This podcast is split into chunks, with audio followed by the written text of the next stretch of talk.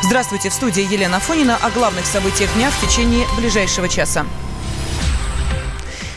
Владимир Путин объяснил необходимость ухода России от доллара. Как заявил президент на полях форума «Российская энергетическая неделя», наша страна никогда не ставила такую задачу, но вынуждена себя обезопасить.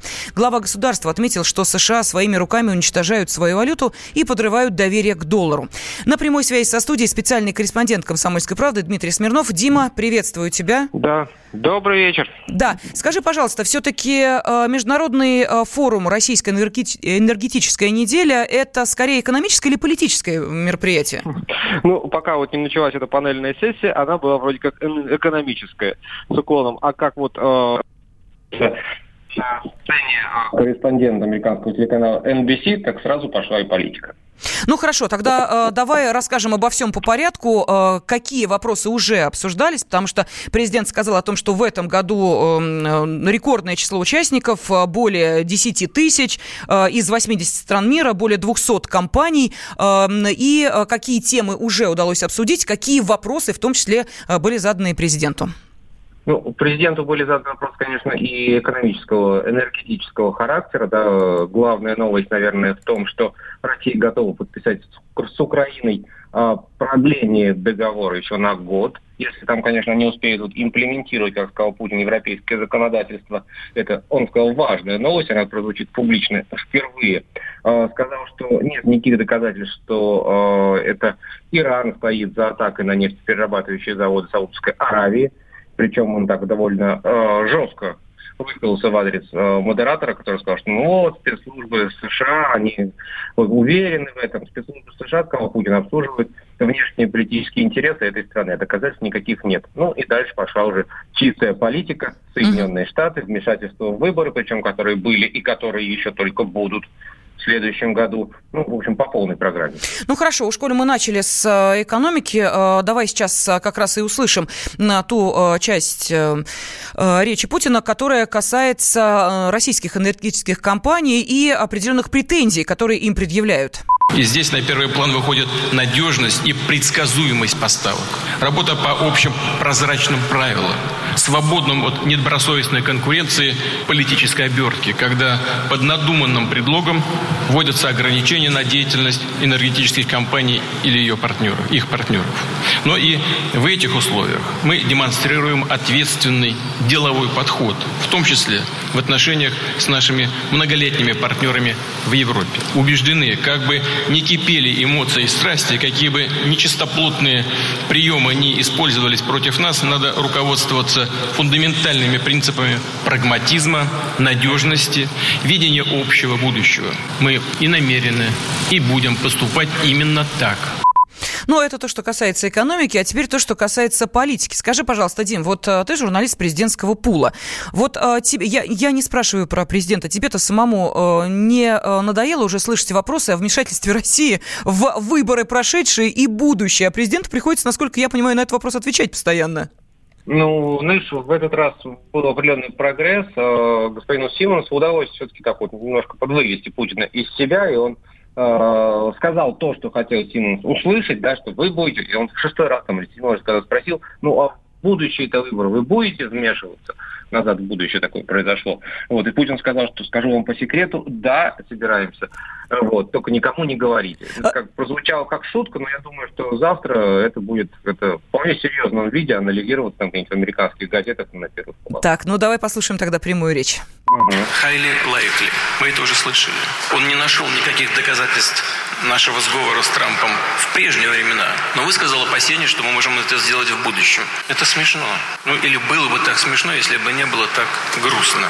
Потому что вот все э, то, что мы видим сейчас э, внутриполитической сфере США, разрушает российско-американские отношения. И я уверен, идет во вред самим Соединенным Штатам. Ну, а то, что сейчас, э, насколько мы понимаем, над Дональдом Трампом опять сгустились тучи, только теперь уже по поводу э, Украины Гейта, это как-то отразилось э, в вопросах, которые были, ну, в частности, вот те самые телефонные разговоры, которые теперь глава американского государства почему-то должен по первому требованию публиковать. Спросили ли нашего президента об этом? Да, спросил модератор, готова ли как бы Россия дать добро на, например, на публикацию разговора Путина с Трампом вот в Хельсинки, на что Путин сказал абсолютно очевидную вещь, а, которая была, мне кажется, понятна любому, кто хоть чуть-чуть знает Путина, что он сказал, что я вот еще по прошлой своей жизни привык к тому, что любой мой разговор может быть опубликован. Поэтому никогда лишнего, конечно, он не говорит. И когда спросили, что вы думаете там насчет публикации, он сказал, что да ради бога, публикуйте, но американцы просто, в смысле, американская администрация президента э, не стала делать по принципиальным соображениям, это не стала прогибаться под оппозицию. Вот, но Путин даже посмеялся над этим, сказал, что надо думать, что говоришь. Ну что ж, спасибо. На связи с нашей студией был э, специальный корреспондент «Комсомольской правды» Дмитрий Смирнов. Ангела Меркель заявила о возможных переговорах нормандской четверки в Париже. Канцлер Германии по итогам встречи контактной группы по Донбассу в Минске сообщила, что для проведения саммита уже есть предпосылки. Ранее была подписана формула Штанмайера и согласован порядок отвода сил в Петровском и Золотом. В Кремле оценили этот шаг Киева. Пресс-секретарь президента Дмитрий Песков назвал подписание документа позитивным фактом. По его словам, теперь стороны начнут работать над перспективами проведения саммита нормандской четверки. Песков также выразил надежду на дальнейшее исполнение исполнении минских договоренностей. Между тем, глава российского МИДа Сергей Лавров на полях Валдайского форума заявил, что реакция некоторых политических сил на Украине на согласование документа вызывает настороженность. Насчет формулы Штайнмайера. Там не без проблем. Вчера все участники контактной группы, включая Донецк и Луганск, подписали формулу Штайнмайера. Правда, сделали это на раздельных листах бумаги. Очевидно, кто-то считает ниже своего достоинства ставить свою подпись рядом с подписями других участников, хотя под минскими договоренностями все подписи стоят на одном листе. Я надеюсь, что это такая чисто протокольно-косметическая проблема, и что она будет преодолена. Вернее, надеялся вчера, что это будет так, но последовавшие реакции в Киеве меня, конечно, насторожило.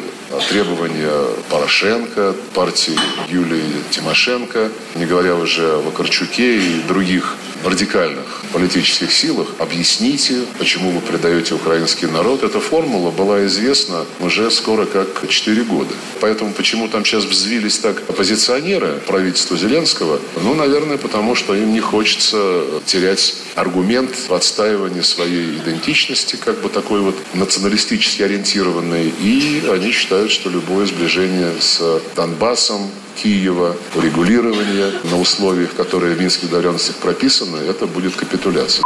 Ранее в Донбассе отреагировали на формулу. Главы ДНР и ЛНР сделали совместные заявления.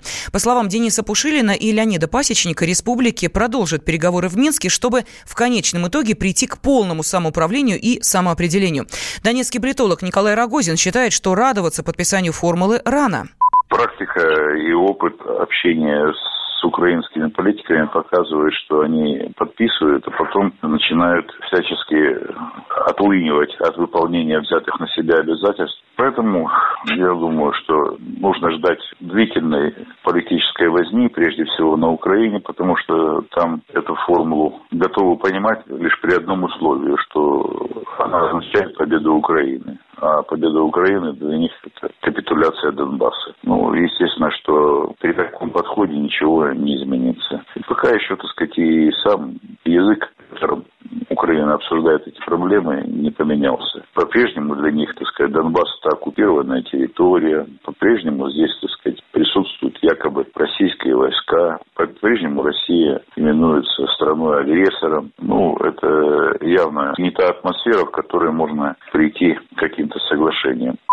Украинский адвокат Татьяна Монтян отметила, что Киев принимает эти меры для установления своих границ. С 2015 года никто ничего не выполняет и выполнять не собирается. Неужели это непонятно? Сегодняшний драндеж Зеленского того же самого сорта. Да и нет, не говорить в черном-белом не ходить под автоматами не будет, а простите, а как вы собираетесь тогда контрольным границы? И кто вас туда вообще пустит? Что за бред? В общем, болтовня ни о чем. Абсолютно. Я лично не верю в то, что будут проведены выборы, потому что все, что хочет доблестный Киев, это занять границы и провести тотальную зачистку. Замначальника народной милиции ДНР Эдуард Басурин подчеркнул, что Украина по-прежнему нарушает все договоренности. Я пока сказать не могу. Ни о предчувствиях, ни о ощущениях. Давайте посмотрим, как будут развиваться события, после этого будем говорить об этом. Какие требования будет предъявлять украинская страна? Скажут, что мы должны отойти дальше от того места, когда мы отошли, мы на это не пойдем. Мы уже это сделали. Все зависит от того, как будет вести себя Украина. Если цифры так называть э, нарушения, они колеблются в районе где-то 15-20 каждой сутки. Ничего не меняется. Мины, танки, все, все летает. Вчера человек ранение получил головы на пункте перехода. Позавчера в результате минометного обстрела гражданский получил ранение. Во вторник контактная группа по Украине подписала документ, названный формулой Штайнмайера. Он предполагает, что особый статус Донбасс получит на временной основе в день проведения там внеочередных выборов. Постоянно он начнет действовать после публикации отчета Бюро по демократическим институтам и правам человека ОБСЕ, подтверждающего легитимность результатов голосования. Помимо украинской делегации, свои подписи в документе поставили представители республик Донбасса, а также России и ОБСЕ. Формулу Штайнмайера должны были принять еще в сентябре, но Киев в последний момент сорвал подписания. После этого власти Украины назвали причину отказа якобы всему виной стало техническое недоразумение.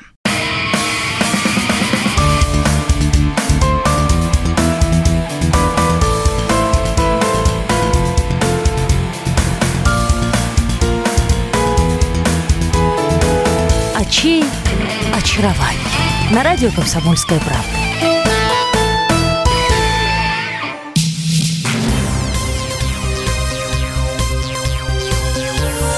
Темы дня студии Елена Фонина. Врачи онкоцентра имени Блохина составили график увольнений. Как сообщил замдиректора НИИ Георгий Манкевич, это необходимо, чтобы не пострадали те дети, которые уже начали лечение. Он также добавил, что заявление написали 9 медиков. А, в студии журналист «Комсомольской правды» Дина Карпицкая. А, Дина, здравствуй. Здравствуйте. Да, ты поддерживаешь вечер. связь с врачами из онкоцентра, и мы уже не один день следим за этой ситуацией. Она хоть как-то меняется, и а, в сторону чего? Ничего не меняется. Врачи как собирались увольняться, так они свои намерения оставили в силе, потому что их требования не услышали. Требования были э, вернуть им зарплату, которая была, потому что с приходом нового руководства там она резко понизилась, были квитанции предоставлены и так далее. Э, навести порядок в онкоцентре, достроить наконец-то эти корпуса, которые не строили 15 лет. Вот, собственно, их требования. Сегодня врачи уже провели пресс-конференцию. Я напомню, что было их две э, руководства НИИ плюс Минздрав, там в разных местах проводили. Сегодня и врачи, они пригласили, кстати говоря, Спири, э, Спириди, этого директора онкоцентра, он не пришел. Пригласили они и родителей маленьких пациентов, которые сейчас лечатся в отделении трансплантации трансплантации костного мозга. Но что интересно, половина из них не пришли родители, а прислали смс э, с причиной. Я вот сейчас одну зачитаю. Здравствуйте, мы сегодня не смогли присутствовать, потому что еще вчера вечером оповестили, что если мы покинем палаты, будем общаться с журналистами, то нас всех выгонят, извините. То есть э, родители сообщили о том, Но что... Но это же шантаж. Это... Да, их э, таким образом, э, им, короче, запретили разговаривать, общаться с журналистами. Но, тем не менее, некоторые мамы были, они просили оставить им врачей, вот в частности Мицкевич, он очень известный, он работает с 91 -го года, и он самый главный специалист онкоцентра по трансплантации костного мозга, спас тысячи жизней, но сейчас вот он в глухой обороне обороне, и, скорее всего, если это останется так, как сейчас, они, эти врачи уволятся. Но директор онкоцентра еще вчера заявил, что его шантаж не интересует, увольнять он никого не собирается, но и какие-то требования тоже он э, сказал, что это все необоснованно и неправда. Поэтому вот сейчас, как ты уже сказала, составлен график увольнения врачами, те, которые недовольны работой своей э, и условиями работы, для того, чтобы э, своих пациентов не бросать лечение, оно довольно длительное, и действительно врач в этой ситуации играет огромную роль, потому что он э, начал это лечение, он должен закончить, он знает ход его э, течения, поэтому в этой ситуации вот врачи вот так поступили. Все равно, оставившись при своем, пациентов своих доводят до Э, конца э, лечения. Дин, скажи, пожалуйста, на место этих увольняющихся врачей придут новые или это просто сокращение идет такое? Вот а есть ли какая-то информация Никакого об этом? сокращения нету, угу. Наоборот, там собираются расширять штат, потому что эти новые корпуса как раз-таки же вот-вот они обещают открыть. Это вот-вот, кстати говоря, длится уже несколько лет, но вот в этот раз комиссия Минздрава, которая работает на месте в центре Блохина, они И тоже... нарушений там, кстати, не нашла. Не нашли они пока никаких нарушений, но проверка продолжается, она будет до 10 октября там продолжаться. Вот. И в том числе заявили, что в первом, э, первом квартале Нового года уже прям их откроют. Соответственно, нужен новый персонал. И директор онкоцентра, он также несколько раз подчеркивал, что он никого не намерен увольнять, даже этих бунтующих врачей, он готов их оставить, потому что это специалисты высокого класса. А, Но, тем не менее, вот они уходят. А, Но сами же врачи бунтующие, вот, в частности, Максим Рыков, он вчера был у нас в эфире, он сказал, что новый директор Варфоломеева, которая пришла из НИИ Рогачева, она их подталкивала к увольнению как раз для того, чтобы освободить места для сотрудников из НИИ Рогачева. То есть она хочет свою команду привести. Ну, и в том числе косвенно подтвердил, э, что сотрудники НИИ, Рогачева приходят читать лекции в НИИ Блохина, и э, представитель Минздрава Румянцев. Поэтому тут я не берусь как бы ничего говорить, но, скорее всего, святое место пусто не останется, и э, врачи какие э, и высокого класса, скорее всего, тоже найдутся на эти места. Да, ну понятно, что за этой ситуацией мы продолжим следить, в частности, э, спецкор комсомольской правды Дина Карпицкая, которая была сейчас с нами в студии. Дина, спасибо. Мы вместе дожили до понедельника. Вовремя рассказали тебе о главном во вторник, среду и четверг. А теперь встречай пятницу. На радио «Комсомольская правда» новая программа. Каждую пятницу в 8.00 Сергей Мардан и Надана Фридриксон. Три часа самого острого эфира. Мардан и Надана. В программе «Опять пятница». Взболтай и можешь смешивать.